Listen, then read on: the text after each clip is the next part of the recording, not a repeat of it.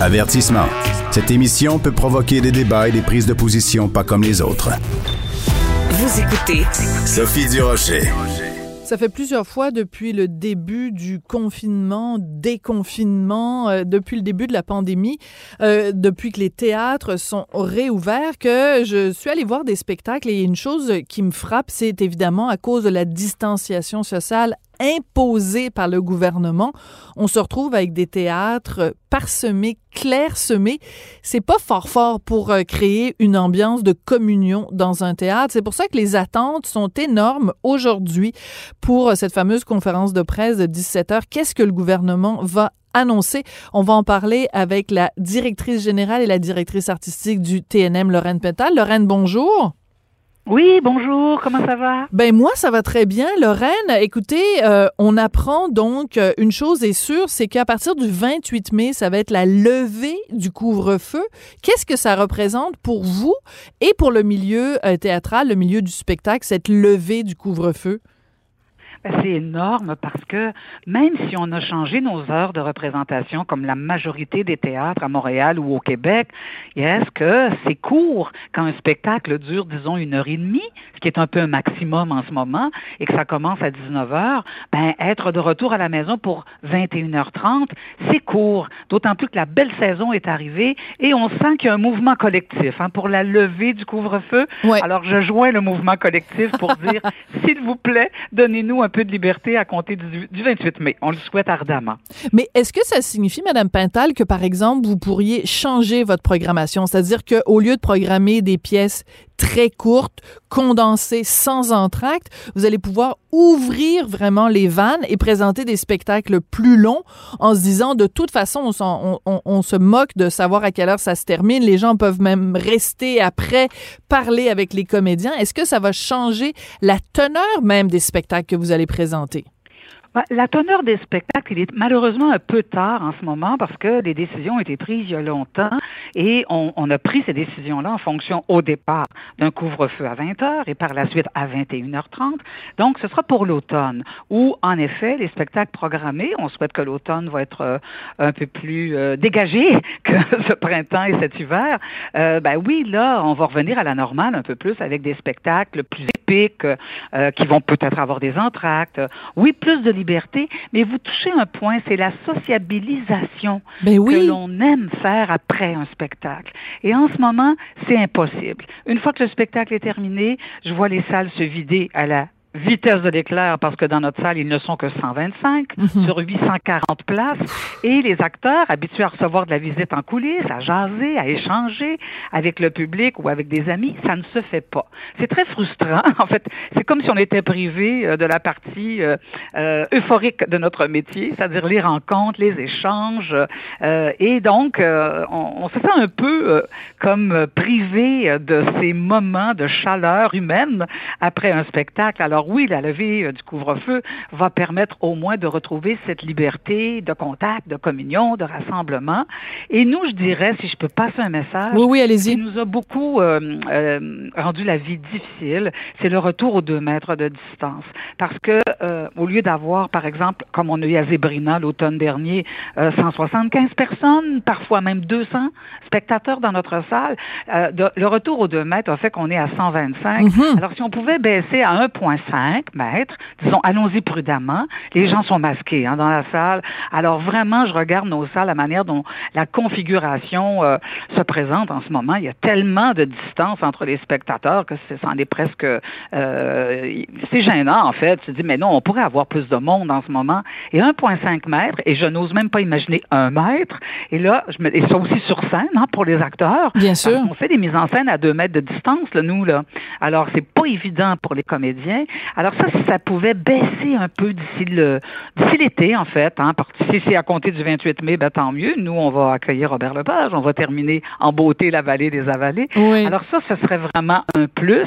Puis moi, je vais parler pour notre café du Nouveau Monde, bien sûr, parce que j'apprends que le 28 mai, en tout cas, je crois qu'on ne rêve pas en couleur en se disant que les terrasses vont être Absolument. On va avoir un été de terrasse, et nous, on en a une. Alors c'est clair que ce serait pour les restaurateurs aussi euh, la lumière au bout du tunnel parce que nous, on vit une situation dramatique, mais les restaurants, les commerces, certains commerces, c'est l'enfer. Surtout quand on voit les parcs bondés avec plein de gens qui mangent en plein air, ben on se dit ben pourquoi ils mangeraient pas sur une terrasse.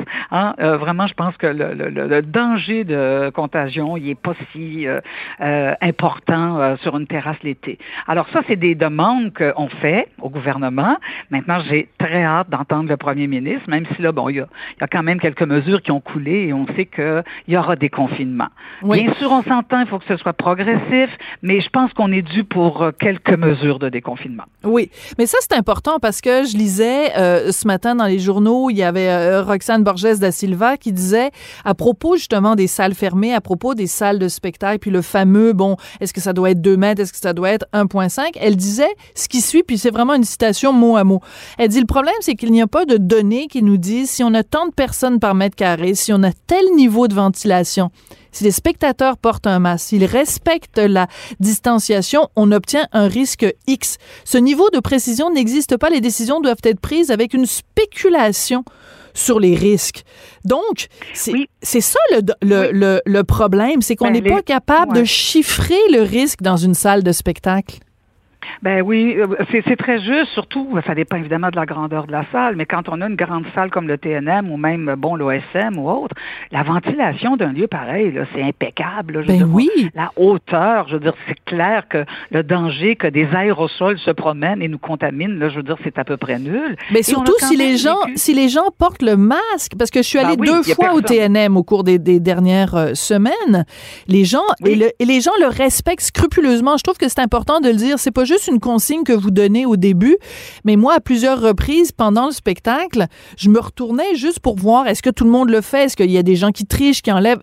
Personne. Les gens sont vraiment euh, respectueux. Donc, c'est difficile d'imaginer que même si on passe une heure et demie les uns à côté des autres, avec le masque dans un endroit ventilé, c'est quoi les chances qu'on l'attrape?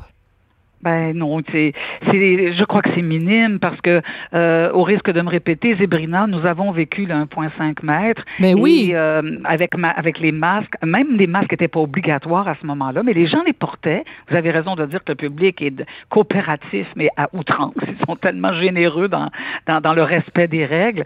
Et euh, il n'y a eu aucun cas euh, de déclarer au TNM à 1,5. Alors vous avez raison. Y a, je pense pas qu'il y a de données scientifiques qui nous disent qu'il faut absolument rester à deux mètres et ça jusqu'en septembre. Alors, je pense qu'il faut assouplir ces règles-là. Je le souhaite. Je ne sais pas si c'est ça qui va être dit ce soir, mais en tout cas, le message est passé. On a passé le message et aussi c'est pour la, évidemment, la rentabilité de nos euh, productions, mais aussi, je pense aux acteurs sur scène. Bien Personne ne se plaint en ce moment. On est dans une salle très intime. L'écoute est bonne. Quand les, quand les lumières se, se ferment, on n'a pas l'impression d'être si peu nombreux dans la grande salle du TNM, mais en même temps, c'est pas la même énergie que l'on on reçoit du public. C'est une énergie qui est dispersée dans la salle. Alors, bien sûr, on ajouterait une centaine de personnes dans notre salle. Ça change tout. Jusqu'en juin, ça changerait la dynamique. Et bien sûr, ce qu'on souhaite, c'est que, bon, la vaccination continue, euh, que euh, les, les, cas commencent en effet à régresser de manière constante, importante, pour que l'automne, ben, on puisse euh, peut-être pas afficher salle comble, on verra, mais en tout cas que les règles s'assouplissent. C'est clair. Sinon, ben là, il en va de la de beaucoup, beaucoup de théâtres. Et quand on parle de rentabilité, ben, on parle de la précarité du statut des artistes. Bien sûr. Qui en plus euh, ne fera pas l'objet d'une réforme, on l'a, on l'a compris, mais euh, c'est triste parce que c'est ceux qui ont payé le prix dur, lourd de la pandémie. Il y en a là-dedans, c'est majoritairement des travailleurs culturels autonomes ou des travailleurs autonomes. Et ça, c'est, c'est grave pour une société comme le Québec ou même euh, à l'ensemble du Canada. Donc, oui, il n'y a pas de données scientifiques, donc je crois qu'on peut revenir à un et j'espère un sur scène dans la salle en toute sécurité et le public va nous suivre parce que de toute façon on sent qu'il y a un désir hein, de revenir au théâtre. Bien sûr. merci, ça crie merci dans la salle une fois que hmm. euh, les saluts euh, ont lieu. C'est tellement touchant. Nous on est euh, on est très très touchés par cette réaction là. Puis on n'est pas les seuls. Ça se passe dans beaucoup de théâtres à Montréal en ce moment. Comme vous le dites, vous en avez vu pas mal. Et moi aussi je suis allée au Rideau Vert, je suis allée à la Licorne. Bon, puis j'ai vu à quel point tout, tout se passait extrêmement bien. Alors, ben, il faut se rendre compte maintenant que espérons, la pandémie commence peut-être à être derrière nous et on envisage la post-pandémie avec espoir, courage et résilience. Oh, que c'est bien dit, Lorraine. Euh, je regarde ce, qui se passe, par exemple, en Angleterre, où leur déconfinement est quand même plus avancé que le nôtre, et je regarde leurs critères. Pour les théâtres, pour les salles de cinéma, on parle non pas de distanciation ou de ci puis de ça, on parle de pourcentage de la capacité d'accueil. On dit théâtre et salles de cinéma ne doivent pas dépasser 50 de leur capacité d'accueil. Est-ce qu'une formule comme ça au Québec hmm. serait pas beaucoup plus intéressante, beaucoup plus avantageuse? Vous nous avez dit qu'il y avait de la place pour 825 personnes au théâtre du TNM. Est-ce qu'on pourrait pas dire à l'ensemble des salles de spectacle au Québec, dire, écoutez, arrangez-vous comme vous voulez, mais il faut pas qu'il y ait plus de 50% de votre capacité d'accueil. Est-ce que ce serait pas une bonne idée, ça?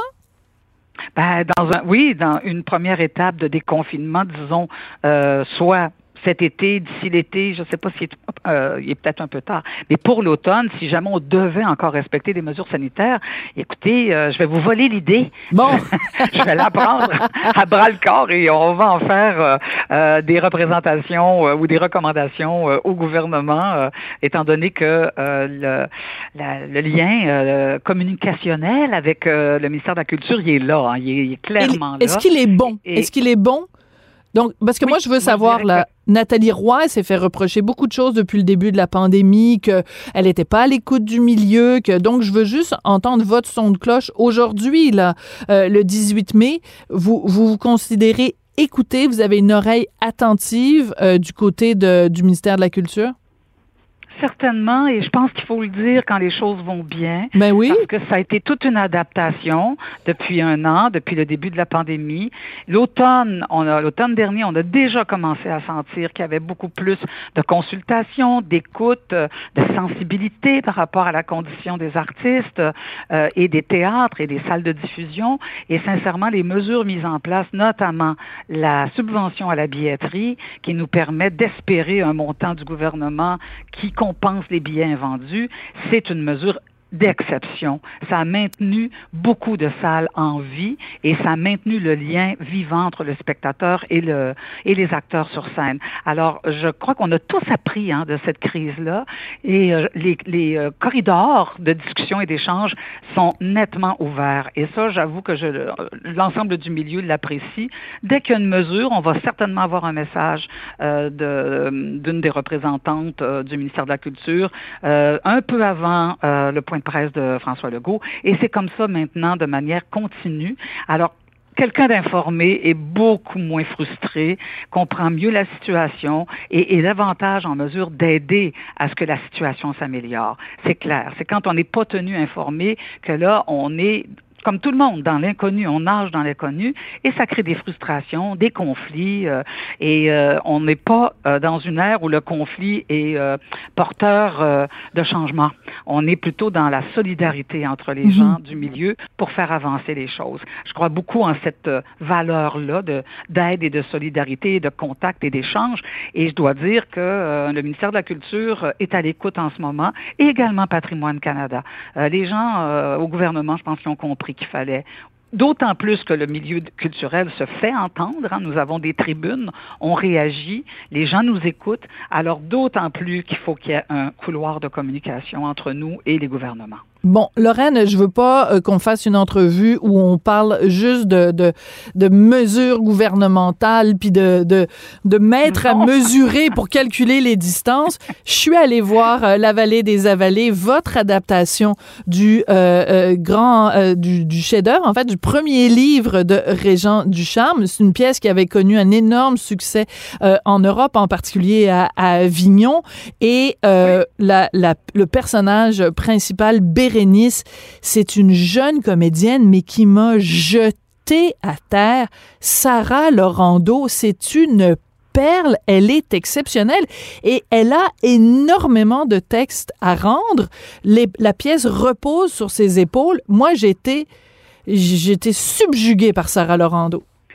Ah, vous me faites tellement plaisir parce que Sarah, en effet, est une comédienne d'exception, euh, assez jeune encore. Hein? Elle, elle a quelques années euh, de métier dans le corps, mais quand même, euh, elle, euh, elle monte de plus en plus euh, et, et s'affirme comme une comédienne à laquelle, sur laquelle on peut compter. Bérénice est un rôle énorme parce qu'elle a toute la pièce sur les épaules. Ouais. Et ce qu'elle a de merveilleux, c'est ce sens du tragique et du comique en même temps, en plus d'avoir une technique de scène incroyable. Et euh, beaucoup d'inventivité. C'est ce que ça prend pour Bérénice.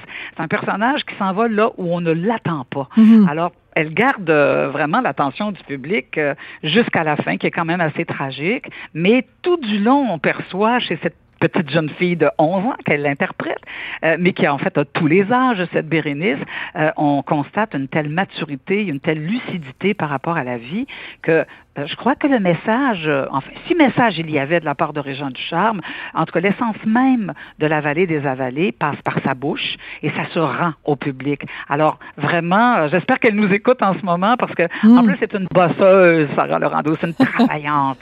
Alors le travail et le talent, ça paye. Oui, et c'est très intéressant d'entendre la voix de, de, de, de cette jeunesse qui a une soif de vivre, une, une, une soif de mordre dans la vie, alors qu'on est en pleine pandémie et que justement, s'il y a une, une, partie de la population qui a été heurtée de plein fouet par euh, ce virus, c'est bien, bien les jeunes à qui on a vraiment coupé les ailes pendant, euh, pendant la pandémie et puis euh, de, de, voir cette jeune femme sur scène qui, qui mord comme ça, c'est absolument euh, extraordinaire. Lorraine Pintal, donc, euh, bonne chance avec la suite de La Vallée des Avalées. Ben, merci beaucoup, ça fait plaisir de vous entendre. Et euh, c'est vrai que il faut le dire, même après euh, tant d'années, l'œuvre de Ducharme n'a pas pris une ride. Alors, Eh oui, c'est une pièce de so- un livre de l'actualité- 66. Ça nous Oui, rajeunit pas. J'avais un an Non, quand il a publié vraiment. ce livre-là. Ah, je suis un petit peu plus vieille, moi, parce que je l'ai découvert à l'adolescence, jeune adolescence quand même. Mais euh, c'est vrai qu'on s'attendait pas, nous, à présenter la pièce alors qu'on était en confinement et le personnage se confine à l'intérieur d'elle-même C'est fou. et à l'intérieur de son coffre-fort qu'est sa chambre. Alors c'est fou le message que ça lance en ce moment aujourd'hui, le miroir que l'on renvoie, Mm. notamment à ces jeunes. Je tiens à dire qu'on a une matinée scolaire, on n'en Ah. a qu'une seule, mais on a une matinée demain et euh, j'ai très très hâte euh, d'entendre ben, les 125 étudiants qui sont dans la salle. J'ai très très hâte d'entendre leurs réactions parce que c'est- certain que ça va les toucher ce personnage. Ils vont ils vont se retrouver dans Bérénice Heinberg et dans Christian aussi qui est joué par Benoît Landry Et et, qui est très bon. mère de tous les âges. Ah, Louise qui est Marlowe est absolument, ah, Louise Marlowe est absolument formidable. De- hallucinant. de, de Oui. fragilité et de folie. Euh, son personnage est Ouais. fou, pas elle, évidemment. Merci beaucoup. Non, c'est moi qui vous remercie. Merci, Lorraine Oui, bon directrice théâtral. Merci, directrice artistique, directrice, je vais le dire comme il faut, directrice artistique et directrice générale du Théâtre du Nouveau Monde. Donc, évidemment, des attentes euh, énormes de la part euh, du milieu artistique face à ces annonces euh, de François Legault et Dr Arruda.